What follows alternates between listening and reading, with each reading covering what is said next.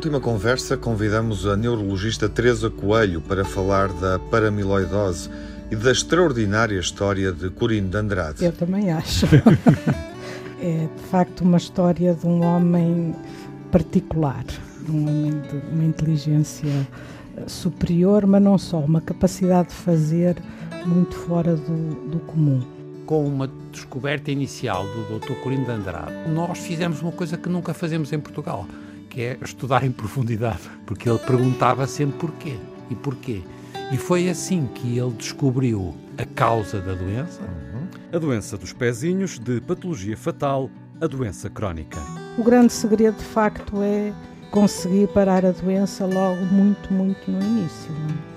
É? Eu acho que, apesar de tudo, os doentes já perceberam que não estão uh, na época dos pais. Tudo o que a Teresa nos trouxe ilustra muito bem aquilo que a nossa colega Elvira Fortunato disse quando foi galardoada agora. Uhum. Um país sem ciência. É isto. Talvez assim seja mais claro. Um problema que não se cura, mas trata-se.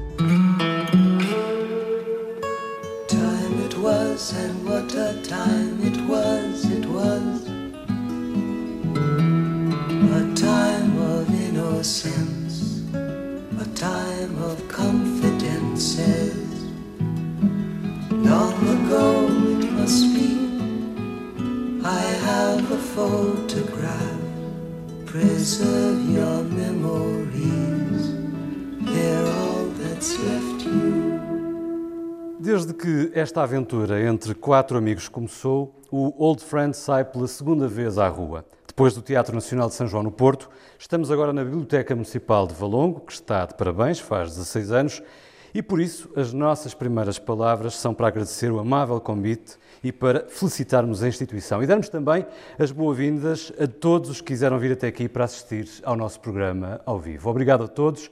Uma salva de palmas, aqui dos quatro, para esta assistência. Estamos numa belíssima sala, forrada, eh, claro está, a livros, não é muito grande, mas é funcional, moderna, ampla e atrás de nós envidraçada de cima a baixo. Além da moldura que a janela faz do exterior, temos também à nossa volta livros, e é de livros que se faz uma biblioteca, local de encontro, de pesquisa, de consulta, de saber, de conhecimento, de promoção social e cultural do livro e da leitura. Que lugar ocupam as bibliotecas nesta era digital? É uma das perguntas que me ocorre a partir deste espaço de liberdade. Sim, porque ler é um ato de liberdade, de exercício uma conquista alcançada há 47 anos e de que não nos podemos esquecer. Hoje podemos aceder a tudo, mesmo sem dinheiro, para adquirir todas as obras que gostaríamos de ler, as bibliotecas são uma ótima janela para outros mundos. Ler não custa nada, como sublinha o município de Valongo. Por isso, que melhor local para falarmos de leituras do que andamos a ler, de livros que nos marcam, de palavras, textos, autores que nos seduzem. Confesso que li. É essa a proposta para os próximos minutos. Aqui vamos gravar duas emissões, dois dos próximos episódios do Old Friends, o programa que passa na Antena 1 às quartas, depois das sete da tarde e que está disponível em podcast nas principais plataformas. Depois, vamos abrir também a possibilidade a quem está na assistência de poder participar neste encontro entre amigos. Comigo, o meu caro Júlio Machado Vaz. Boa noite, Júlio. Boa noite, Miguel. O Manuel Sobrinho Simões. Viva, Manuel. Boa noite. E, claro, o Tiago Alves. Olá, Tiago. Olá, Miguel Soares. Estás bom? Eu estou. Uhum. E tu, desde a última vez? Também. 60 conversas uh, que foram acontecendo em podcast estão todas na RTP Play, acrescentando. Uh, e, enfim, uh, neste momento, duas, três, neste registro ao vivo, que é altamente satisfatório. Uh, é bom, neste início de encontro com o nosso público, saudar também bibliotecários e funcionários de bibliotecas, porque, no fundo, promovem a nossa relação com a cultura, com o conhecimento, são agentes, digamos assim, da promoção da cultura. e é bom aqui falarmos de bibliotecas e vou dar o moto ao Júlio e ao Manuel para que, a partir da Biblioteca Municipal de Valongo, neste 16º aniversário, falemos um pouco daquilo que as bibliotecas representam para nós. Vou querer ouvir-te, Miguel, daqui a pouco. Para mim é claramente um lugar de paz, um lugar sereno uh, e sossegado A biblioteca tem esta coisa maravilhosa, frequentando-a menos, admito hoje, do que, por exemplo, na minha adolescência, é dos poucos lugares onde nós somos convidados a sair com alguma coisa na mão e é gratuita. E alguma coisa pode ser um saco cheio de livros, isso não acontece em lado nenhum a não ser que paguemos. Uh, há esta beleza que eu encontro e ao voltar aqui a uma biblioteca hoje, penso, dei por mim a pensar nisso, na, na beleza de pegar num livro que é passado de mão em mão, o que significa que ele tocou alguém antes, uh, antes de mim e, portanto, a biblioteca estabelece também essa proximidade com os leitores e de forma física, não é? Na hora do conto, nos contos, nos workshops, nos clubes de leitura, nas iniciativas que as bibliotecas organizam para trazer gente para o mundo dos livros. Vou falar da minha primeira relação com a biblioteca, porque o programa também é autoral e pessoal, uh, como espaço de estudo, uh, até o tempo universitário, um, e também de descoberta, porque numa biblioteca eu posso arriscar na escolha que faço, posso pegar num livro sobre um tema que não me interessa. Se eu for a uma loja, uh, ou uma livraria, ou uma loja de cultura, não vou dizer nomes, enfim, estamos no ar na rádio, uh, mas estamos todos a pensar no mesmo espaço, não é? Uh, eu não pego e levo um livro que não me apeteça ler, porque vou ter que pagar e, portanto, faço contas, todos fazemos. finalmente, uma memória que eu hoje despertei, enquanto esperava pelo início do programa, que é uma memória de infância, que é a memória de preencher o cartão da biblioteca. E eu dei hoje por mim a pensar, eh, não sei se é a primeira vez, que preencher o cartão da biblioteca é dos primeiros gestos de cidadania da nossa vida. E isso remete para a tua introdução a questão das bibliotecas enquanto espaço de conhecimento, espaço público, espaço que se frequenta em 47 anos de democracia. Júlio, Manuel, gostava de vos ouvir, queria, queremos ouvir-vos sobre a relação que têm com as bibliotecas e este vosso regresso às bibliotecas. Manuel. Olá, muito boa tarde ou boa noite. O, eu adoro bibliotecas, mas, mas eu, eu, sobretudo, eu gosto de, de livros. Tem muita graça. Estava a pensar, eu gosto muito de bibliotecas, mas epá, eu gosto mesmo, mesmo é de livros. E, portanto, é verdade que a gente nas bibliotecas tem uma, uma capacidade de perceber o que é que pode ver, o que é que pode consultar, mas eu, é muito engraçado, estava lá a pensar, porque é que eu, eu por exemplo, em, em Caminha, nós fizemos, queríamos fazer uma coisa em Caminha e fizemos um, os amigos da biblioteca de Caminha. E fazemos, fazíamos, antes desta coisa ter começado esta coisa horrorosa da, da pandemia, mandávamos, fazíamos uma vez por mês uma reunião que discutíamos um livro ou um autor e eram os amigos da Biblioteca de Caminha. E não é por acaso, quer dizer, quando a gente quis fazer isto em Caminha, pensámos qual é que era a grande a hipótese de usar como uma coisa que ligasse as pessoas todas, mais velhos e mais novos, e familiares e não familiares, tipos de dentro e de fora, e a gente aposta muito num sítio onde se encontram os livros. E depois, porque se encontram os livros, a gente encontra os, os amigos. E eu continuo a achar que a gente tem que encontrar as duas coisas, os livros e as pessoas. Estou à vontade. Eu em Aroca também fiz, mas nós em Aroca não fizemos uma, uns amigos da biblioteca, mas fizemos o ciclo de cultura, e, e no fundo, cultura e, e cultura e o círculo.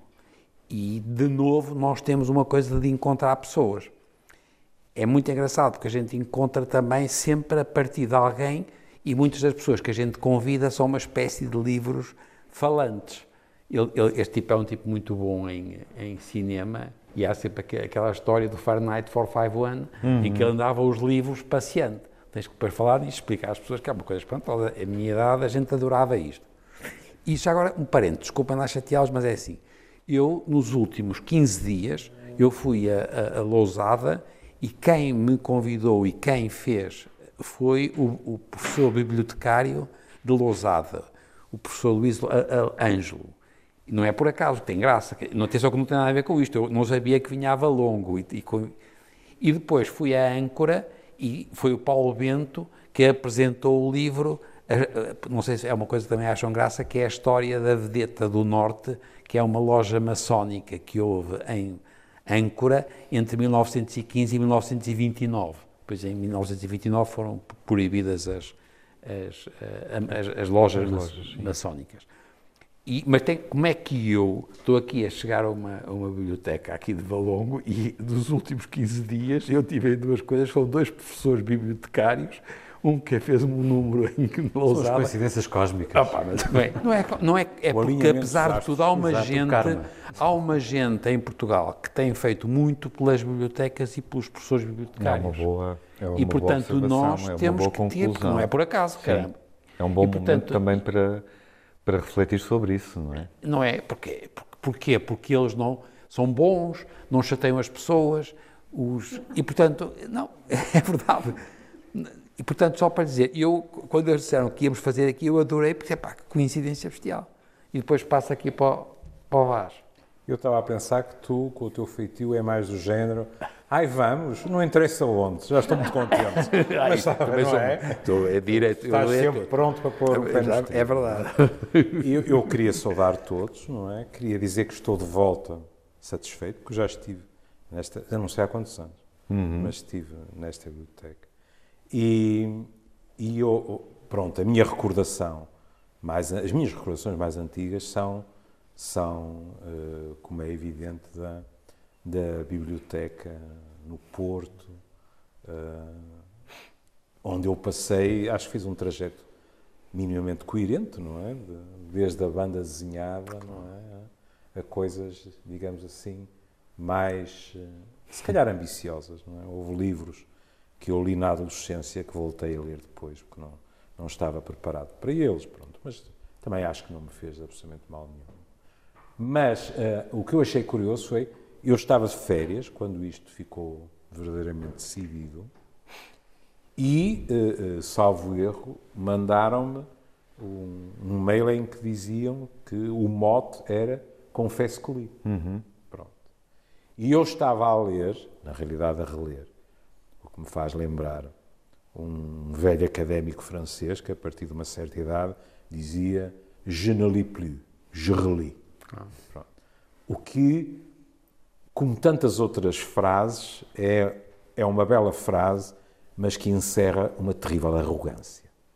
Porque desprezarmos a cultura de uma determinada época uhum.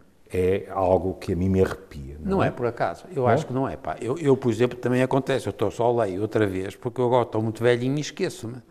Portanto, eu as coisas novas, eu vejo uma rasca para ler coisas muito compridas. Está bem, estou a dizer que a frase Percebe? em dizer, si eu não, não, eu, encerra, eu também concordo com a, a frase dos clássicos, não é? A frase em si mesmo. Concordo com a observação, acho, acho que está correto, mas encerra. Encerra a frase. Não, era, não, não, acho que eu... Eu não estou a dizer que é mal intencionada. Estou a dizer que se vires a frase escrita na parede... Ah, claro, e em francês. E em francês. Isso aí é outra coisa. Hoje em dia, em francês, três quartos das pessoas não sabem o que quer dizer, não é? Portanto, pronto. Olha a que... Dos mais novos? Eu, Olha, eu concordo. Mas... Dos mais novos, garanto. Uh, e eu estava com a lentidão do Kundera. E achei que jogava muito bem uma coisa com a outra. Porque como muitos... Uh, eu sou como ele, já me esqueci de mata de coisas. Tinha-me esquecido praticamente do livro todo. Mas eh, eu já entrei naquela fase em que abro os livros e digo, mas isto está sublinhado por mim, portanto eu já li. Tá. E depois é uma humilhação página atrás de página. É? Mas uh, o, a lentidão do Kundera tem muito a ver com coisas que eu encontrei nas bibliotecas. Ou seja, palavras como lentidão e ócio, hoje em dia, têm uma péssima reputação. Uhum.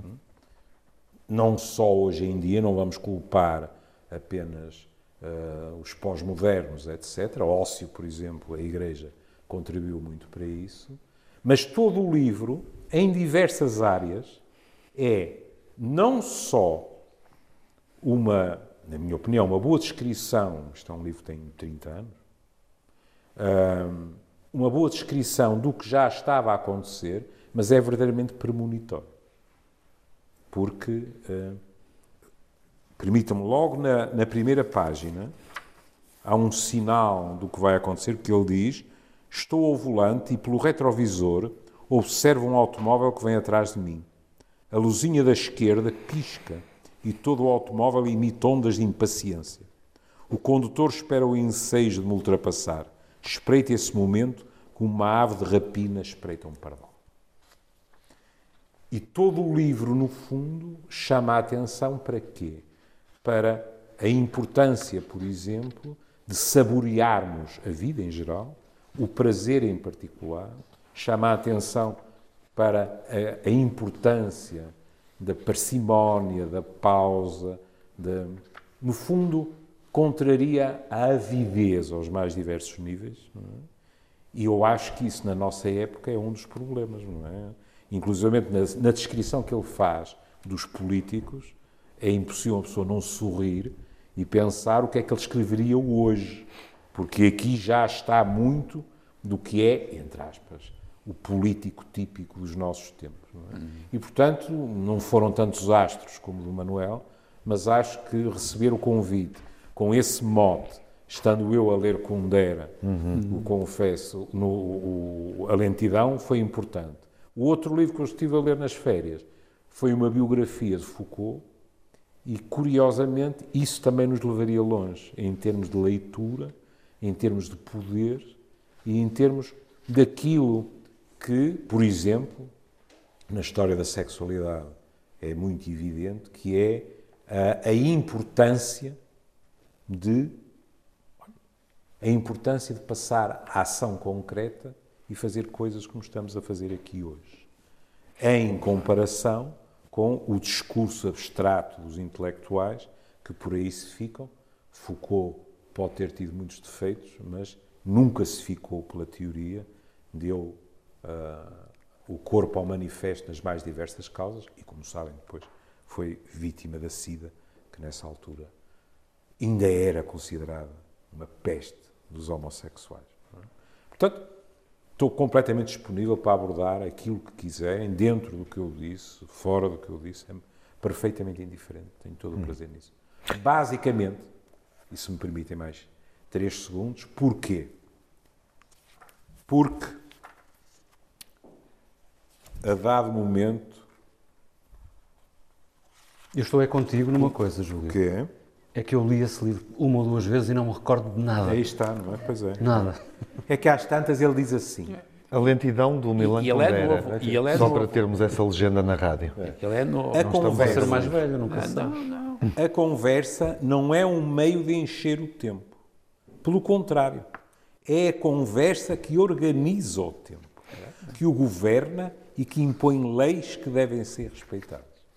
Eu e o Manuel ainda fomos educados na arte de conversar. Não é? Hoje, isso, no mínimo, está em clara decadência. Não é? Eu digo, dou sempre o exemplo dos Machado Vasca é para não ofender ninguém. No dia em que os meus netos me perguntaram o que é que quer dizer tertúlia, eu fiquei triste. Uhum. E não creio que fossem só eles, mas pronto, estou a falar dos Machado Vasca. Bom, é eles assim. também não ouvem o programa, portanto não vão ficar magoados. Mas, mas, sabe, mas sabem o que é que tu fazes? Um belo mote para o, ah, Esta passagem é espantosa, não é? Mas... É a conversa que organiza o tempo. Ora, nós hoje em dia, como, como me dizia o meu querido Zé Gabriel da Rádio Nova, ele dizia muitas vezes que em Angola, quando um político ou outra pessoa qualquer falava, não é, e, e se perguntava a um angolano o que é que ele disse, ele respondia, não disse nada, só falou, não é? E hoje em dia, muito daquilo a que nós chamamos conversa não cabe, porque senão também seria arrogância da minha parte, mas não cabe no conceito de conversa em que eu fui educado. Uhum.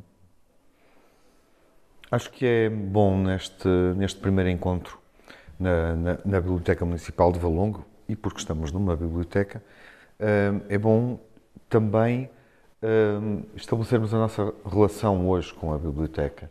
Hum, o Júlio e o Manuel falaram disso. Miguel, queres acrescentar alguma coisa já agora?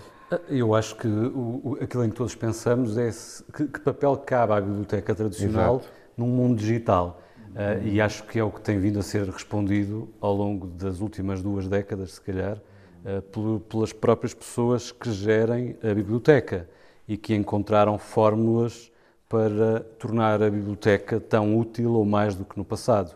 Uh, sei que houve um esforço para essa adaptação. Aqui em Valongo também sei que o catálogo foi o catálogo da, da, Biblioteca de Valongo foi digitalizado em 2016, mas antes disso houve todo um percurso que tem vindo a ser feito em todo o mundo, no sentido de haver um esforço de acompanhar os leitores, porque eu acho que o espaço da biblioteca é mais do que um espaço onde buscamos livros, um espaço onde pesquisamos informação. E o, o bibliotecário é eh, cada vez mais um gestor de dados, alguém que nos ajuda a fazer uma curadoria da informação que vamos recebendo parcelarmente na internet a uma velocidade vertiginosa e que não conseguimos digerir. E se calhar a biblioteca continua a ser uma fonte de, eh, onde, onde, onde vamos beber a origem, ehm, de facto, eh, os dados que são credíveis Uh, e, e, desse ponto de vista, até, até sinto que o bibliotecário desempenha um bocadinho o papel do jornalista no, no tratamento da informação, uhum. um, porque na nós estamos muito obcecados com a busca. Sim, uhum. exatamente. E da credibilidade da informação, porque nós estamos muito dominados pela busca. Precisamos de, de alguma informação, vamos ao Google e, e ele dar-nos a resposta. Mas nós precisamos, se calhar, na nossa vida, mais de pesquisa do que busca. Precisamos de. Uh, confiar na informação que temos e isso uh, pode ser, uh, essa triagem pode ser feita por, por alguém que, que cuida destes espaços. E que, não, e que não está vergado ao imediatismo. Nem mais. Exatamente. E a biblioteca levou-te a algum lado, sem sair do sítio? Oh, a tantos lados, mas uh, quando falavas há pouco de memórias, se Sim. calhar a memória que, que tenho mais externa da, da, de uma biblioteca é da, de uma biblioteca municipal também, a do Porto, onde, onde, onde fiz muita pesquisa para muitos trabalhos e onde criei uma relação de alguma proximidade durante algum tempo, em que frequentei a biblioteca precisamente com uma bibliotecária. Isso, isso é muito terno e, e é muito, muito entrenecedor recordar. Júlio, uh, hoje, como é que tu, e o Miguel fez, acho que fez aqui uma, uma reflexão muito interessante, um, como é que tu sentes que as bibliotecas podem continuar a desempenhar o seu papel? Qual é o desafio que se coloca às bibliotecas? O desafio, antes de mais nada, é não se tornarem torres de marfim. Isso é um risco. É? E por isso a mim agrada-me muito quando, é, é a regra, quando entro numa biblioteca e vejo, por exemplo, a questão dos audiovisuais. É? Eh, eu, eu, eu, eu tenho sempre muito muito pejo em ver uh, gente da minha geração que praticamente levantou pontes levadiças, está nas ameias pronta a deitar azeite a ferver em tudo o que é moderno, porque isto é uma catástrofe, etc. Isso não é verdade. Eu, pronto, há aqui quem possa falar muito melhor disso, mas aqui há meia dúzia de anos eu li artigos que previam que com o aparecimento dos e-books, os livros ditos clássicos desapareceriam. Isso não aconteceu. Não é o mesmo que dizer que eh, eu acho que se lê muito nas camadas mais jovens, não é a minha experiência, não é? Mas eh, os livros clássicos não desapareceram. Mas isso não significa que uma biblioteca, estou de acordo com o Miguel, para mim uma biblioteca, eh, eu sou como o Manuel, quer dizer, gosto muito de bibliotecas, mas acima de tudo gosto dos livros. Pronto. Mas uh, uma biblioteca é também um ponto de encontro. Não é? Ou seja, uh, a questão dos audiovisuais, às vezes eu ouço discursos que são, uh, na minha opinião, pouco ambiciosos. Porque, se eu percebo bem, são quase, digamos assim, redução de danos. Ou seja, os audiovisuais são encarados como uma estratégia de não perder os mais novos ou pelo menos parte deles, não é? Eu tenho uma visão mais otimista. Eu acho que bibliotecas, e não só bibliotecas, devem lançar-se na aventura dos audiovisuais porque isso os enriquece, e as enriquece, etc. Não é?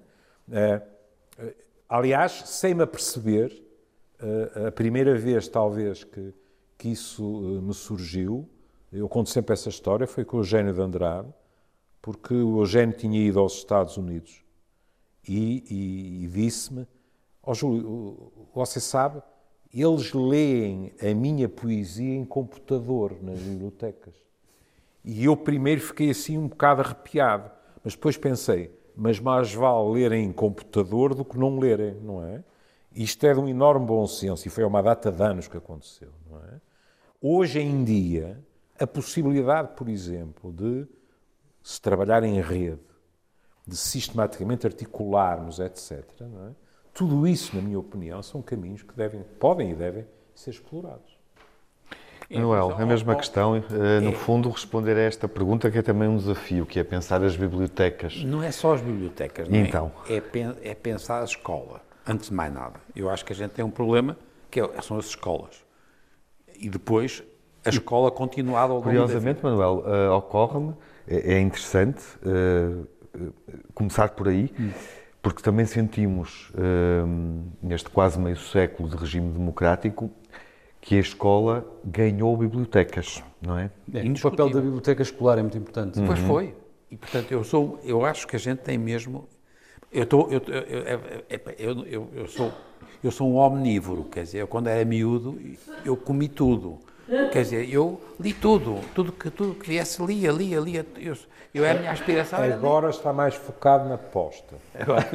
Tornou-se mais monogâmico nas suas escolhas. É, não, não mas sim, porque eu gosto de carne. mas, é, mas é aposta arauquesa. Já é sei que temos aqui uma pessoa qualquer. que é vegetariana, mas teve sorte, porque se fosse há 10 mil anos tinha ido ao galheiro. Tem consciência disso, não é? Porque você não se esqueça que é um luxo que a gente lhe permite porque a gente comeu carne porque senão não podia ser vegetariana. Ou, não sabemos, não interessa que a gente... mas dá jeito, mas dá jeito. Não, mas quer dizer, vamos lá ver, portanto, eu... Agora, desculpem sempre a mesma coisa. Eu sou muito sensível aos jornais. Porque eu, como sou um omnívoro, eu, eh, eu li, li, li sempre tudo, os jornais todos. E na altura, por exemplo, a bola tinha os escrito, os gajos escreviam muito bem. Eu aprendi muito a escrever futebol eh, a propósito da bola, a gente aprendia futebol e aprendia a escrever. Uhum. E, e, portanto, e eu continuo, portanto, eu, por exemplo, gosto muito de chegar às bibliotecas e ver que há muitas revistas e há muitos jornais e há muito, isto é, não, não, não, eu que adoro livros, não queria ser transformar aquilo numa coisa que fosse. Mas nos jornais esportivos, também, também mais o jogo. claro. Por mas, razões que não se compreendem, não é? Ele não, passou mas, a ler mais Mas reparem, quer dizer, portanto, mas Portanto, eu sou muito sensível às coisas que são de utilidade eh, para, para, para mim, para os, para os meus netos, por exemplo, mas são muito marcadas também pelo dia a dia. E, portanto, o que tem graça numa biblioteca é como é que a gente consegue manter uma tensão positiva entre um tipo achar graça a livros que estão uhum. ali nas, nas, nas estantes e aquilo que vem no dia a dia. Atenção, outra minha segunda coisa, eu tenho, sou omnívoro de livros e na possível não tenho telemóvel, portanto, tenho este. O Vasco, por exemplo, de manhã vê a bola, a primeira coisa que ele faz às sete da manhã está a ver a bola. O jornal. Mas, mas no computador, no, computador, no computador puxa-me puxa mais pelos olhos. É. Mas, portanto, mas percebes, capas, nós, sim, nós vemos, eh, as pessoas que gostam de livros e de ler, a gente lê tudo. E, portanto, e o que é engraçado numa biblioteca é tornar isto uma coisa muito apetitosa. Eu porquê é que eu estou a contar isto? Eu li duas coisas este fim de semana. Aconteceram os professores bibliotecários e que também me aconteceu, que é outro bibliotecário, já agora, que é o Dom, o Dom Tolentino. O Dom Tolentino não arranja coisa melhor para dizer o seguinte: isto é um dia extraordinário, é o primeiro dia de verão. Então, lá é um evangelho, eu não sei qual deles é, mas ele disse lá qual é. E ele diz: naquele dia, Jesus levantou-se e foi eh, sentar-se ao pé da, da, da, do mar. É assim. Percebe? Epá, é uma coisa do caraça, já viram o que é? Um tipo diz assim, daquele dia, Jesus saiu de casa e foi pôr beira-mar. E agora eu dizia assim, devia ter levado um livro. Faltava, claro. Com isto era perfeito. Mas, mas, ainda não havia os evangelhos. Isto, portanto, isto vem na, no, é, é, no expresso. Para ler a sua própria história. Olha, no expresso. Isto vem no expresso deste sábado. E na sexta-feira, no Y, o, tem o António Guerreiro traz uma coisa extraordinária, já agora vocês devem ler, e depois tem a Ana Cristina Leonardo, que traz uma coisa do O'Neill que tem muita graça, porque depois começa a história e tal, e é, é uma coisa na pastelaria e tudo aquilo, a desnalgar as, as, as mulheres, o, o O'Neill. Oh, Manuel. A sério, a desnalgar. Eu acredito. Que é um, um desnalgar, porque nós, vocês sabem que nós somos, os, os old friends, somos especialistas nos des.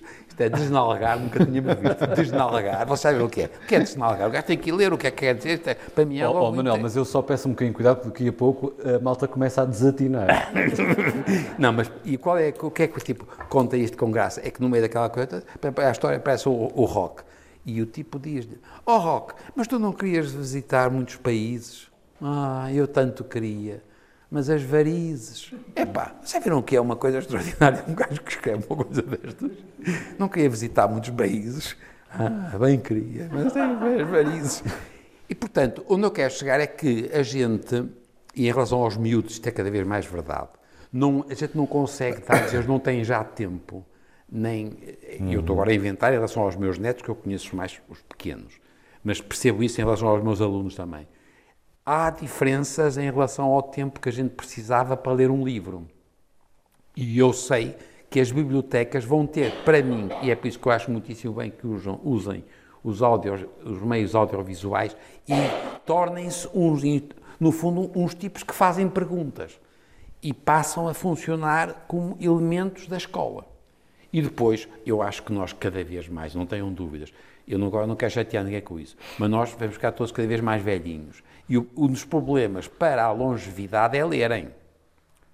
Há muito poucas coisas, já sei que se deve fazer exercício, mas não façam maratonas, que é uma chatice para os joelhos, para os velhinhos, não façam, quer dizer, a gente deve ter uma coisa bom senso. E uma coisa boa é a pessoa ler. E vai Ler haver de saúde. novo, como? Ler dá saúde. Claro, tem alguma dúvida? Não, não estou a. Não? E, portanto, eu, portanto, eu sou a sublinhar. favor dessa. Para mim, as bibliotecas têm duas. É a escola. O tipo ativo não tem. Não, não, não- os tipos ativos não aparecem aí. Percebe? Estou a inventar, mas aqui, não sei, mas nos outros. Epá, que é- mas agora, os tipos mais velhos, e vamos ter cada vez pessoas mais velhas, e tipos com muita graça, e as memórias, e o problema da, da- esta coisa de de voltar a, a saber o que é que, aconte, que aconteceu, que nos esta coisa de voltar a ler livros que já lemos e voltámos a ler, e não sei o quê, é para mim uma coisa que tem uma espécie de. é o espelho daquilo que é nas crianças. E, portanto, eu acho que as- eh, o professor bibliotecário, com uma biblioteca e com instrumentos para estar com pessoas, eu acho que é uma coisa fundamental. Há, por exemplo, um aspecto que, que me pareceria importante e que sei que está a ser feito, é? mas eh, que nós encontramos muito no- nos artigos científicos, que é eh, explicar à gente nova a, a diferença de ler em ecrã e de ler em livro. é? Só isto daria um programa inteiro, porque os artigos estão aí para quem os quer consultar.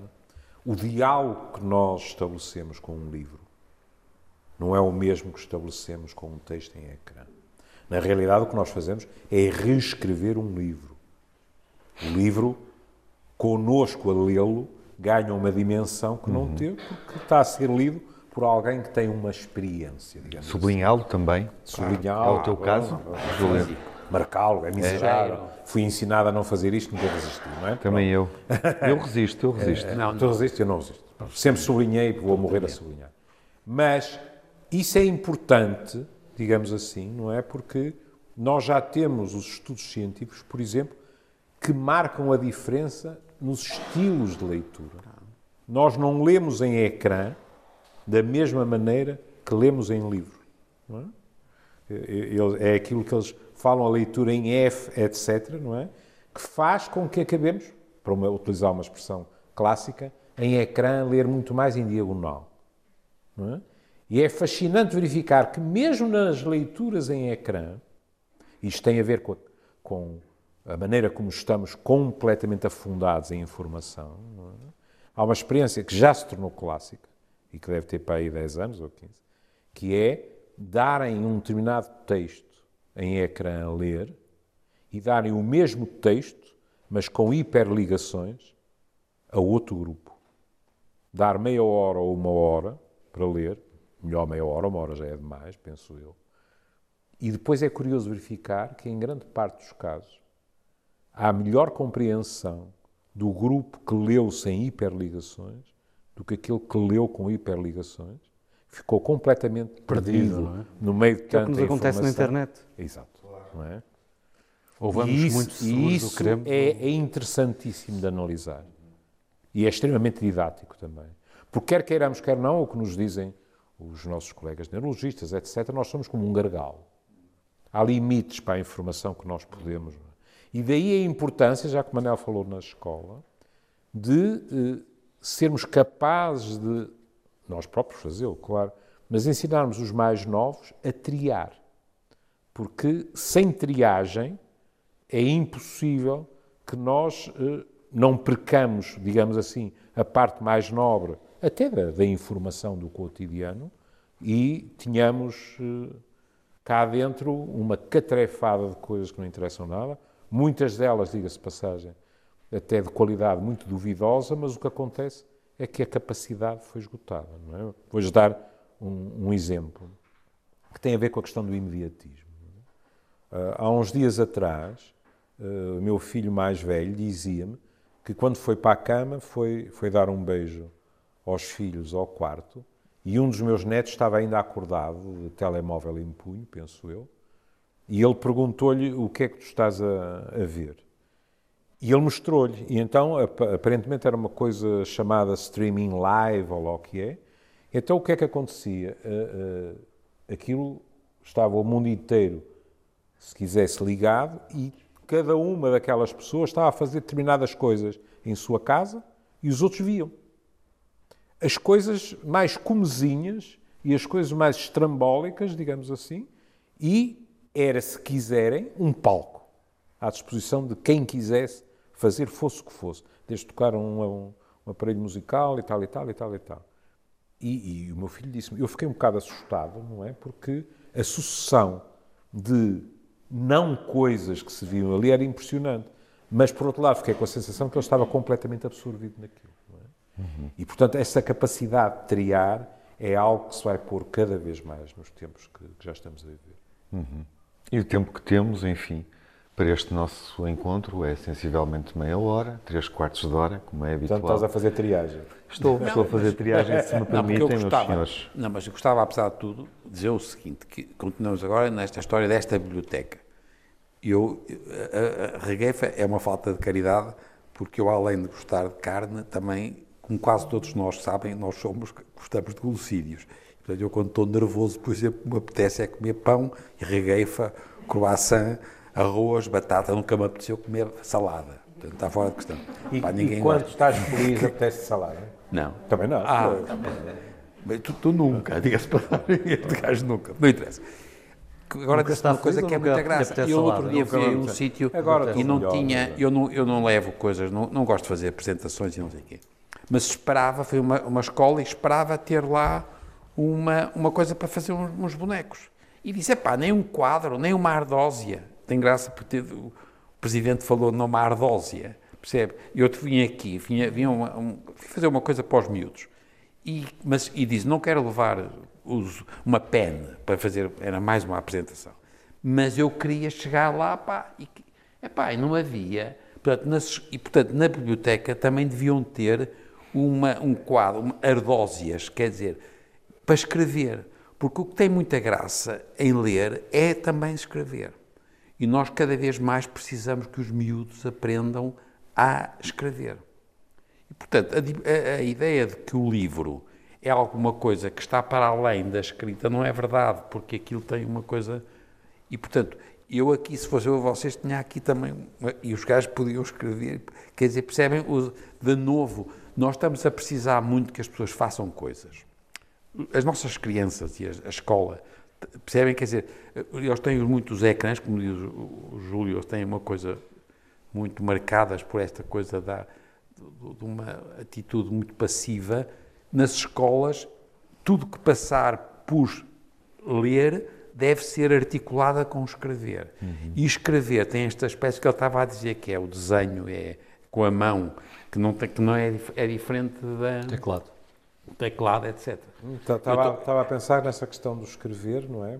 E em termos culturais, provavelmente já repararam que, eh, bem sei que a televisão eh, tem vindo a perder audiências a uma rapidez brutal entre os mais velhos e, sobretudo, entre os mais novos. É? Mas é uma dor de alma ver a quantidade espantosa de erros, por exemplo, nos rodapés, etc. Nos oráculos, é? sim. É uma vergonha. É? que não haja ninguém, porque Um erro que qualquer pessoa comete, embora haja erros que uma pessoa percebe que são erros, digamos assim, que vêm de dentro. A pessoa escreve mesmo aquilo mal. Há outros que não. Mas o que é extraordinário é que aquilo pode não continuar tem a base, passar não é? durante Há 10 casos em que minutos. se percebe que não tem base, E outros. ninguém, é, e ninguém corrige aquilo. Não é? E isso é, é um péssimo sinal. É a vantagem da rádio, Júlio. assim Ninguém vê os erros ortográficos. Isso é verdade. Mas há quem Já ouça. disse muito à geneira na rádio, mas Meus em termos ortográficos não.